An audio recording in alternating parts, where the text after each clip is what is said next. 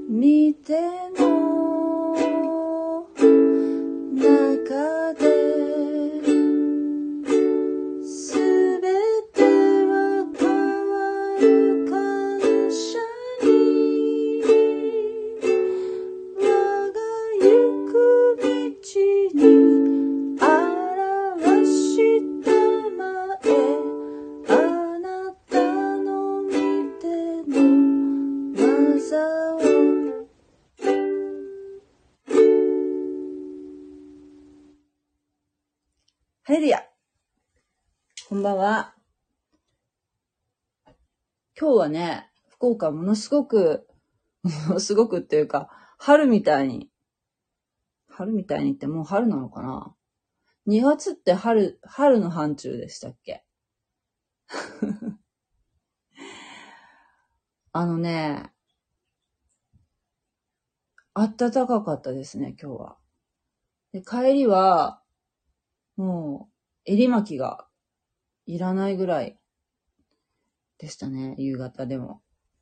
でもまあ、日が暮れてくるとね、また寒くなってしまったんですけれども、日中はとても暖かい、いい天気でね。うん、福岡はね、今年は雪は積もってないですね、そういえば。えー今年の冬は、寒い寒い、絶対寒くなるって聞いてたんだけど、うん大雪でね、大変だったのは多分、あれじゃない？日本海側の方とか、関東から、ね、向こうの人とか、そういう地域の方々は多分、本当に大雪で大変だったんじゃないかなと思うんだけども、福岡はね、このまま春になっちゃうんじゃないかっていう勢いなんですけれども。まあでも、まだ2月ですからね。まだまだ油断はできませんけどね。はい。えー、見ての中でという賛美でした。今日はマタイの福音書の23章の13節からいきたいと思います。えー昨日、昨日からね、23章に入ったんですけども、昨日は、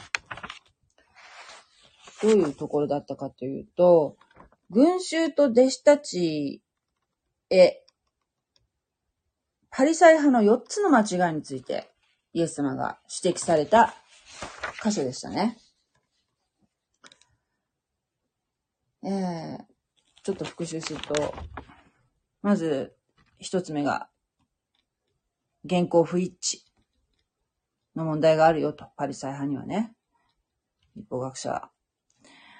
えー、そして第二に、苦伝立法で人々を縛り付けて、自分には抜け道を作ってるよと。ねえ。なんかあったよね、そういえば。うんと、ほら、捧げ物に対して、なんとか、コルバン、そう、コルバン来て、コルバンって言ったら、例えば、自分の親が、年老いた親が、息子にお金の無心に来た時に、えー、もう私の財産はすべてコルバンしたので、えーもう、お父さんには貸すことはできませんみたいにね。コルバンっていうのは言ったらもう全部、えー神殿に捧げるっていう意味になるそうなんですけどね。その宣言をしたら、もう、えー誰に、誰にもそのお金を、お金っていうか財産をね、貸すことはできない。なのにですよ、抜け道作ってるから、なんと、そのコルバンって、えー宣言した自分の財産は、神殿に捧げるか、もしくは自分、自分のために使うんだったらいいんだって。すごいと思わない？この、抜け道のあからさまさが。そして、三つ目が、偽善の問題ですね。偽善。全部、なんていうの？いかにも自分はもう信仰深いんです、みたいにこう、ちょっと、見せつける的な、えー、聖句の入った小箱を、えー、京札をですね、わざとこう、ちょっと大きめに作って、額と左の手につけるんですけども、そういったものをね、えー、大きく作って、みんなの前でこうね、祈ると。えー、そして四つ目が、権威ある称号と特権を求めている。えー、自分をね、ラビとか、先生とか、何々しとかね、父とかね、呼ばれるのが大好きなもんで、えー、まあでも、それは別に先生と呼ぶことを禁止している父とか教師とかね、呼ぶことを禁止しているわけではなくて、えー、それは、その他の人に対してですね、絶対的な行為を、その呼ばれるだけじゃなくてよ、絶対的な権威を持って、こう、その、その権威を行使することをね、否定したと。イエス様以外はみんなもう同じだと。みんな兄弟なんだよと。えいうことですね。尊敬を込めて先生と呼ぶのは OK だけど、例えば、その当時の当時のラビは、今のラビもそうかもしんないけどね。ユダヤ教の人っていうのは。当時のラビは、例えば弟子の結婚とか、結婚相手とかを、もう決め、勝手に決めちゃったりとか、そのラビの一存でね。そういったことをしていたと。なので、そういうね、人生、その人の本人にとって、すごく大切なことじゃないですか。そういう、そういう人生の節目節目っていうのはね。そういうことを、えー、勝手に決めちゃうっていう、そういう、うん、実力行使じゃないけど、そういうのは、イエス様、嫌われるんですね。えー、そういう大事なことは、祈って、自分で決めなさい、ということですよね。祈って決めるんです。祈って決めるってところがポイントですよね。はい。えー、そして、イエス様。えー、私たちの先生はただ一人、イエス・キリストですね。はい。それ以外はみんな兄弟です。といったところで、えー、4つのパリサイ人の、えー、4つの間違いを指摘されたわけですけども、今日のところは、えー、っとね、7つの災いと言わ呼ばれる箇所で、えー、7つですね。7つのそのパリサイ人、パリサイ人、立法学者たちに向かってイエス様は、えー、お前たちは災いだと、えー、告発されるんですね。告発っていうか、えー、指摘されるんですね。え前回のところの4つっていうのは、その、イエス様のお弟子さんとか、群衆に対して言いましたけれども、今日言うところは、えー、立法学者に対して。もう、ちょっときつい、きついきついことをおっしゃいます。はい。では読んでみましょう。23章13節偽善な立法学者、パリサイ人たちよ。あなた方は災いである。あなた方は天国を閉ざして人々を入らせない。自分も入らないし、入ろうとする人を入らせもしない。偽善な立法学者、パリサイ人たちよ。あなた方は災いである。あなた方はやもめたちの家を食い倒し、見栄のために長い祈りをする。だから、もっと厳しい裁きを受けるに違いない。偽善な立法学者、パリサイ人たちよ。あなた方は災いである。あなた方は一人の回収者を作るために、海と陸とを巡り歩く。そして作ったなら、彼を自分より倍もひどい地獄の子にする。盲目な案内者たちよ。あなた方は災いである。あなた方は言う。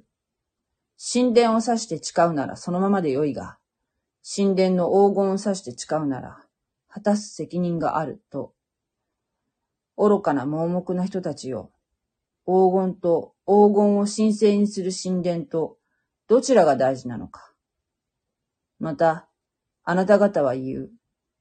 祭壇を指して誓うなら、そのままでよいが、その上の供え物を指して誓うなら、果たす責任がある、と。盲目な人たちよ。供え物と供え物を神聖にする祭壇と、どちらが大事なのだ？大事なのか。祭壇を指して誓うものは祭壇とその上にあるすべてのものをとを指して誓うのである。神殿を指して誓うものは、神殿とその中に住んでおられる方とを指して誓うのである。また天を指して誓うものは、神の御座とその上に座っておられる方とを指して誓うのである。はい。ここまでにします。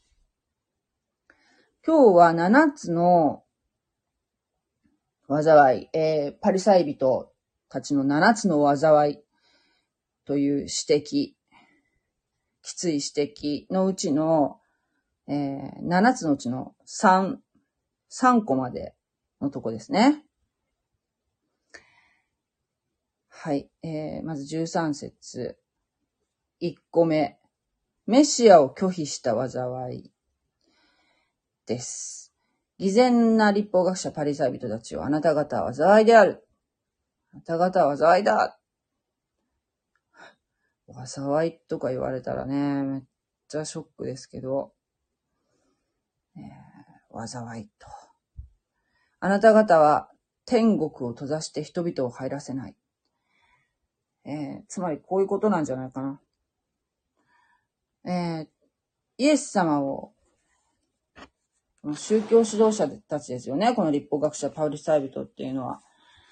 えー、つまり、民族的にこういう宗教指導者っていうか指導する立場の人だから、えー、この人たちがイエス様を拒否したら、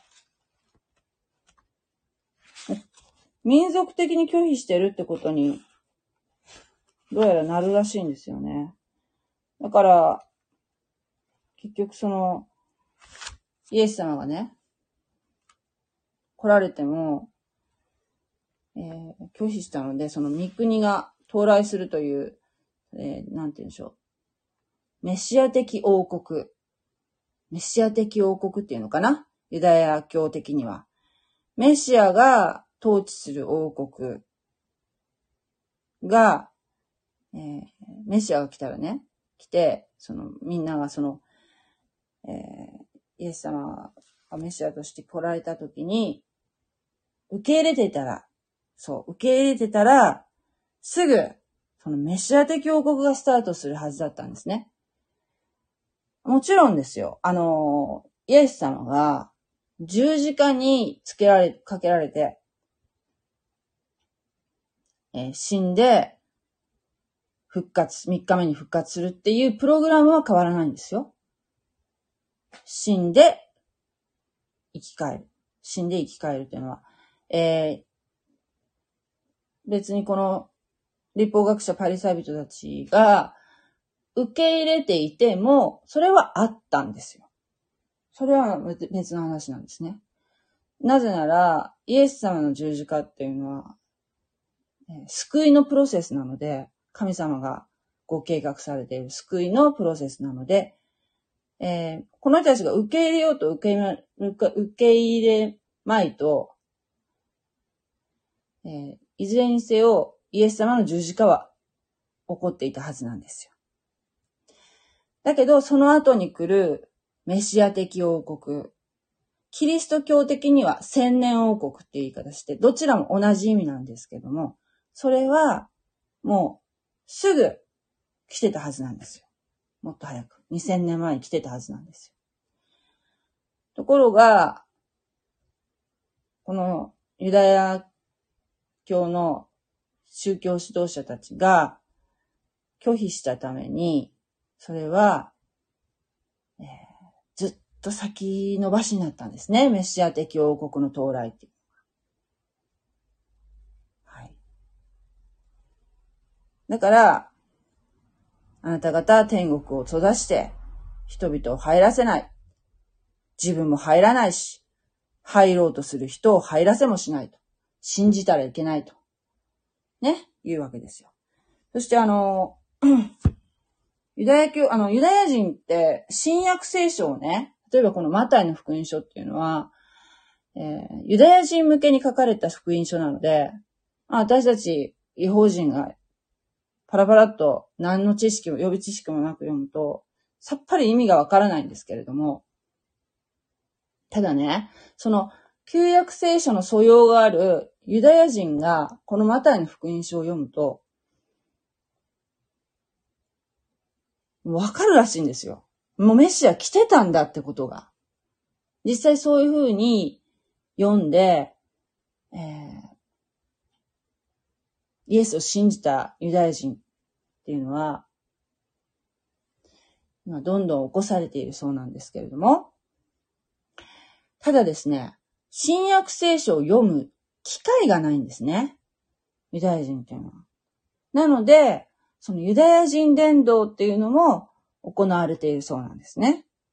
で私たちクリスチャンは、教会としてユダヤ人の救いを祈らなければいけないんですよ。でじゃあ私が言ってる教会そういうことやってるかなって言うとやってないね。やってない。全く。ユダヤ人のその救いのお祈りをしましょうなんていうのは私は、うん、見たことないね。そういうことしてるのは。だから、私はもう個人的にはそれを祈ってるんだけど、うん、私はね、あの、下っ端なので、そういうことえー、言う、言うようなちょっと雰囲気ではないっていうかなんか、まだちょっとよくわかんないんだけども、でも本当はしなきゃいけない。うん、本当はしなきゃいけないと思うし、えー、すごくそこを強調している教派もあります。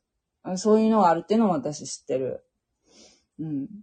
なんかあの、そのずっとね、えー、なんていうかな、ユユダヤ人の方とこう、交流されてたりね、ずっと、あのー、祈ってる教会っていうのももちろんありますよ。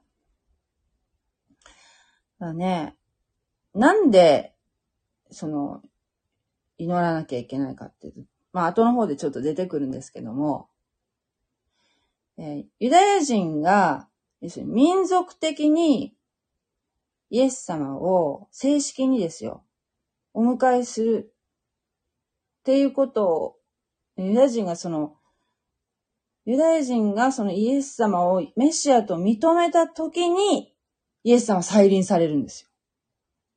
それが再臨の条件なんですよ。はい。だから、だからっていうこともあるね。だからってこともあるんですよ。まあ、でもね、ちゃんと予言、予言では最後に必ず、えー、ユダヤ人は民族的にイエス様をメシアと認めるっていう、えー、ことがありますので、書いてありますので、いずれその時が来ると思いますけれども、でも、早い方がいいよね。早い方がいい。それはいつ、何、何年何月何日っていうのはないんですよ。ただ、その、ユダヤ人が民族的にイエス様をメシアと認めた時ですね。その時にイエス様が、えー、誰の目にもわかるような形で戻ってこられるんですね。はい。えー、ちょっと長くなりましたけど。はい。メシアを拒否した災いですね。え、先延ばしになってしまいました。うんと先延ばしで、まだ来てません。しかも、ユダヤ人、イスラエルって、今ももう大変な、ね、政治的に非常に大変なところにいらっしゃいますよね。はい。で、しかもこの2000年間、2000年間、もうずっと、うん、なんて言うんでしょう。えー、例えば、ホロコーストとかね、えー、ユダヤ人を迫害する、キリスト教も迫害してた時がありますよね。何ですっけあれ、十字軍でしたっけ大変な、もう、ことが、大変な目に遭ってこられましたね。こんなに大変な目に遭う民族ってなかなかいないんじゃないかっていうぐらい大変な目に遭ってますよね。はい。そして次の14章じゃない、14章じゃない、23章14節ここはですね、私読んでるのってあの、口語訳なんですけど、口語訳でも、カッコ付けになってるんですね、この14節って。で、新海訳は14節がね、ないん、ないね。飛ばされてるね。えー、多分ね、これ、あの、写本が違うんじゃないかな。その使ってる、その、写本が違うと、こういうことがあるんじゃないかな、と思うんですけれども、えー、聖書の原本っていうのはもう存在しないそうなんですよ。でもその忠実に写本しますよね。写す、手書きで写してたわけですよ。昔の方っていうのはね。印刷の技術がなかったからね。それが、やっぱりその、えー、新しい写本が出てきたり、新しい写本って言い方するとあれおかしいだけど、もっと古い年代の写本が出てきたら、やっぱりそっちを、そっちをメインに翻訳したりするわけですよね。うん。だから、そこのこの14節が、抜けてたり、あったり、することがあるんでしょうね。多分そういう理由だと思います。で、口語訳に私、私の今読んでるテキストには、14節は括弧好きだけど載っているんですね。それが偽善な立法学者、パリサイ人たちを、あなた方は罪である。あなた方はやもめたちの家を食い倒し、宮のために長い祈りをする。だからもっと厳しい裁きを受けるに違いない。これはね、ちょっと、まあ、括弧ということで、これ7つの災いの一つには数えていないんですけれども、やもめたちの家を食い倒してもひどい、ひどい話ですよね。ねえ、やもめても、ただでさえ、もうちょっと路頭に迷ってる状態なのにね、そこをですよ。さらに食い倒すっていうのは、一体どういうことなんでしょうね。えー、この貧しい人からも、えー、お金をむしり取っていたんでしょうか？よくわかりませんけど。そして見栄のために長い祈りをするっていうのは、これを、えー、マタイの6章でありましたよね。えー、マタイの6章で、祈りについて、イエス様が弟子たちに祈り方を教えてくださいって、えー、言った箇所がありましたよね。あれをちょっと今ふっと思い出したんですけれども、6章の7節にこんなことが書いてありました。また、祈る場合、違法人のように、くどくどと祈るな。彼らは言葉数が多ければ聞き入れられるものと思っていると。えー、言葉数が、あ、ごめんなさい。言葉数が多い祈りっていうのが、どういうことかっていうと、まあ、このマタイの6章に書いてあるっていうのは多分、普通はですね、祈祷文っていうのが、どの宗教でも祈りっていうのは、だいたい祈祷文を読むような形で祈るものなんだそうですけれども、でも、イエス様がこう教えられたこの祈り方っていうのは、この、えー、いわゆる私たちが、私たちクリスチャンがやってる、あの主の祈りっていう言われるものなんですけれども、これは祈祷文っていうより、祈りの方って言って、えー、なんて言うんでしょうね。これをですね、まあ、アレンジして。だいたいこの順番で祈りなさいよ、みたいな、えー、形で、まず、最初の3つ、えー、3つっていうかね、最初の前半、前半は、えー、そう、神様に対して、神様の、絵の賛美であるとか、えー、感謝であるとか、そういったものを前半で言って、後半はその自分の必要を祈るという形だと思うんですね。大きく分けると。そういう祈りの方に応じて、自分で祈りの言葉を考えてお祈りするっていうのは、あんまり考えたらないんじゃないかな、他の宗教っていうのは。どうでしょうか？例えば仏教だったら、お経を読む、よお経はまあまあって、それこそ 長い祈りですよね ね、見栄のためとは言いませんけどね。まあ、このパリサイ人たちっていうのは、うーん、要するに、自分がすごく信仰深いっていうところをこう見せつけるっていうかね、人の前で祈ったり、あるいはその道で、道でね、うちの辻辻で祈ってみたりとか、えー、そういう祈り方をしていたんじゃないかと思うんですけども、そういうのを、えー、やっぱりイエス様は、嫌われてたんじゃないかなと思うんですね。はい。で、この14節っていうのは、えー、新海訳に、新海訳聖書には載ってませんでした。えー、口語訳でもか、カッコって書いてありますね。カッコってのはよくわかりませんけどね。たまにあるんですよね、聖書って。そして15節偽善な立法学者パリサイ人たちよ。あなた方は災いである。あなた方は一人の回収者を作るために、海と陸とを巡り歩く。海と陸とを巡り歩く。まあ、伝道、伝道なんでしょうかね。一人の回収者を作るために。回収者っていうか、あれじゃない？パリサイ派にする、パリサイ派になりませんか？みたいな。じゃないかな。いろんな派があるじゃないですか。サドカイ派とか、エッセネ派とかね。ユダヤ教にもなんか、こう、宗派があるっぽいんですよね。え、そして、えー、その回収者を作ったら、彼を自分よりも倍もひどい地獄の子にするって、これひどいですよね。地獄の子って。地獄の子って何のことかっていうと、あの、パリサイ派のことですよ。パリサイ派のことが地獄の子ですよ。そして、その、スカウトして回収させたパリサイ派に、新たなパリパリサイ派にした人は、さらに自分よりもひどい、ひどい地獄の子になるっていう。うん、なんともひどい話ですよね。ゲヘナの子がより悪いゲヘナの子を作る。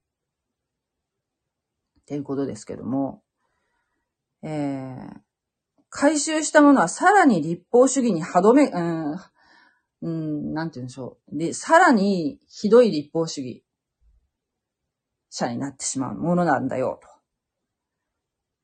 えー、いうことなんですよね。その立法主義に熱中してしまう。えー、そう。元いた人よりもさらに。だからね、ここで思ったのが、えー、この、パリサイ派といえばあの、九伝立法じゃないですか。サドカイ派の人たちっていうのは、まあ、なんでサドカイ派とパリサイ派の人っていうのが仲悪かったかっていうと、あの、サドカイ派の人っていうのは確かに霊的じゃないし、えー、あれですよ、再死、再死職の人なのに霊的じゃないっていうのもなんかおかしい話ですけど。えー、つまりですね、天使とか、復活とかね、そういった、うん、旧約聖書にちゃんと載ってるやつなんだけど、それを信じてないわけですよ、花から。サドカイ派の人っていうのはね。信じてないし、信じてないんだけれども、えー、でも、モーセの立法っていうのはすごく重んじてるんですよ。それは多分、その、要するに、生活の規範としては大事だと思ってるって感じかな。だけど、霊的には、えー、霊的なものとしては捉えてないってことじゃないかなと思うんですね。うん、なんか、儀式的な？えー、だけど、それに対して、パリサイ派の人っていうのは、モーセの立法よりも、自分たちが作った苦伝立法の方を重んじるんですね。うん。なので、そういうこう違いがあるので、一方や、えー、モーセの立法は大事。方やモーセの立法より苦伝立法が大事。っていうところでぶつかってたんでしょうね。同じユダヤ教でも。うん。パリサイ派の、そういう、パリサイ派のようなユダヤ教の人っていうのは、今も受け継がれてて、そういうのは、えレビ的な、レビ的な、レビ的なっていうか、どう、なんて言ったらいいのかな。まあ、えー、そうですね。レ、レビ、レビじゃないや。ラビ的なユダヤ教、正統派のユダヤ教、教徒の人たちっていうのはね、その、えー、神殿はもう今持ってませんよね。神殿は壊れましたから、紀元70年でね。なので、サドカイ派の人たちっていうのはもう、要するに失職して、つまり、再市長でしたからね。再市職の人は、えー、仕事がなくなったので、そのサドカイ派っていうのは、えー、歴史の彼方に消えていったんですけれども、この、ラビ、ラビ的なユダヤ教っていうのは、このパリサイ派の人たちみたいのは今も残ってるんですね。それね、あのね、えー、YouTube でね、架け橋音っていうね、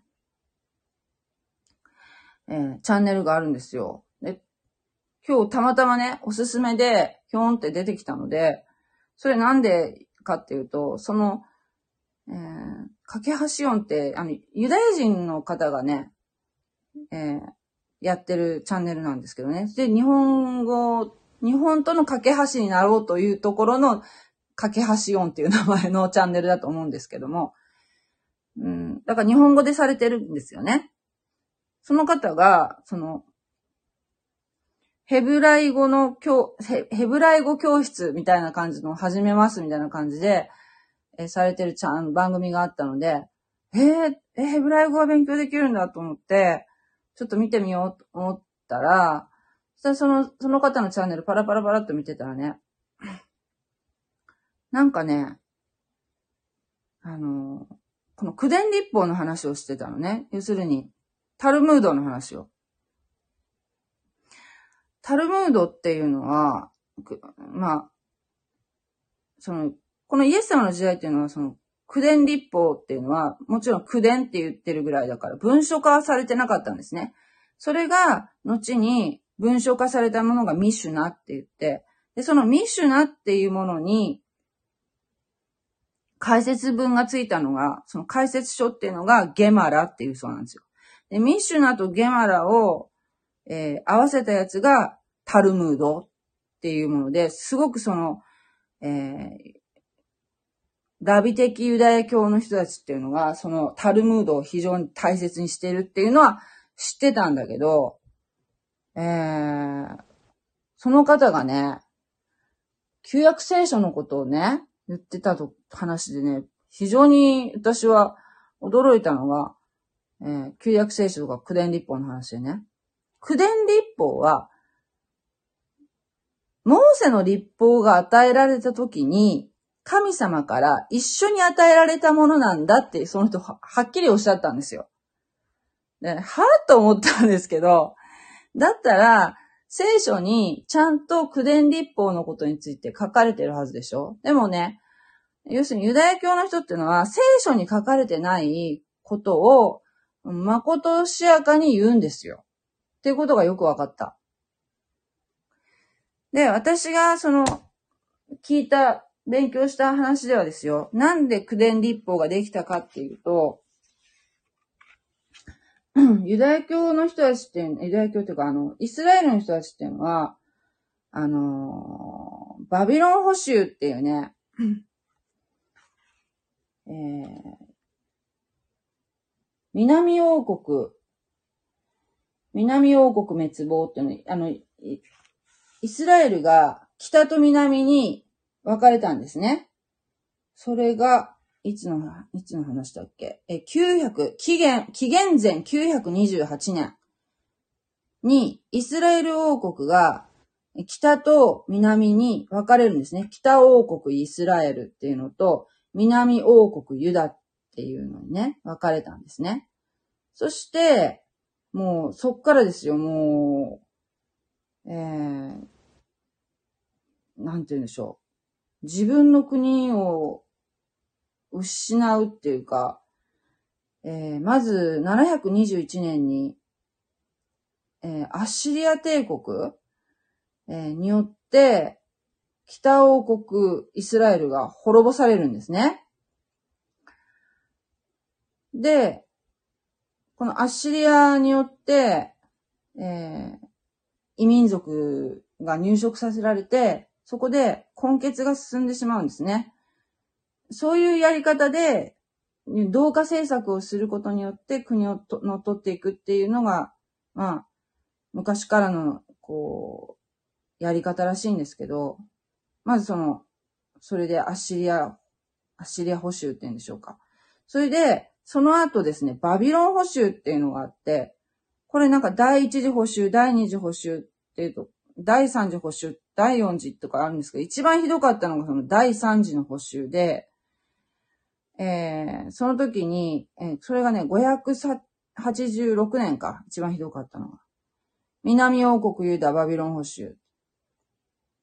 4回にわたって連れて行かれたわけですね。はい。そして、その時に、それからですよ。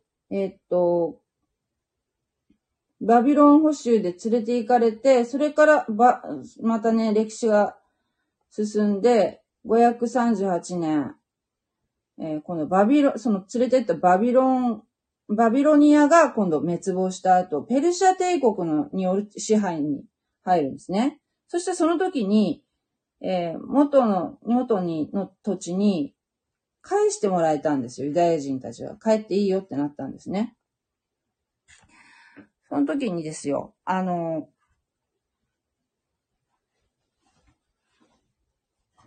ユダヤ人たちは、なんでこんな大変な目に遭うのかなっていう反省のもとに、え、これはきっと立法を守ってないからだって反省したんですね。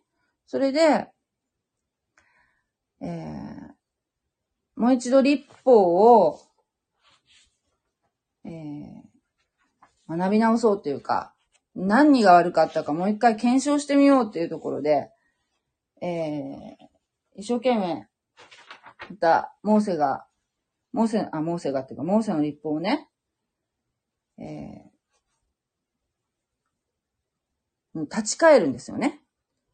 その時に、そこ、そこまで良かったんですよ。立法に立ち返るっていうのは。神様から離れていた自分たちだったので、えー、ユダヤ人っていうのは神様から離れるとひどい目に遭うんですよね。そういうもう、運命の民族なので、神様から離れていたんだなっていうところで、じゃあもう一回神様に立ち返ろうということで立法に立ち返ったっていうのはそこまで良かったんだけど、そしたらその立法を違反しないようにっていうところで、えー、違反する手前で気づくように、その垣根みたいなのを作るわけですよ。それが九伝立法なんですよ。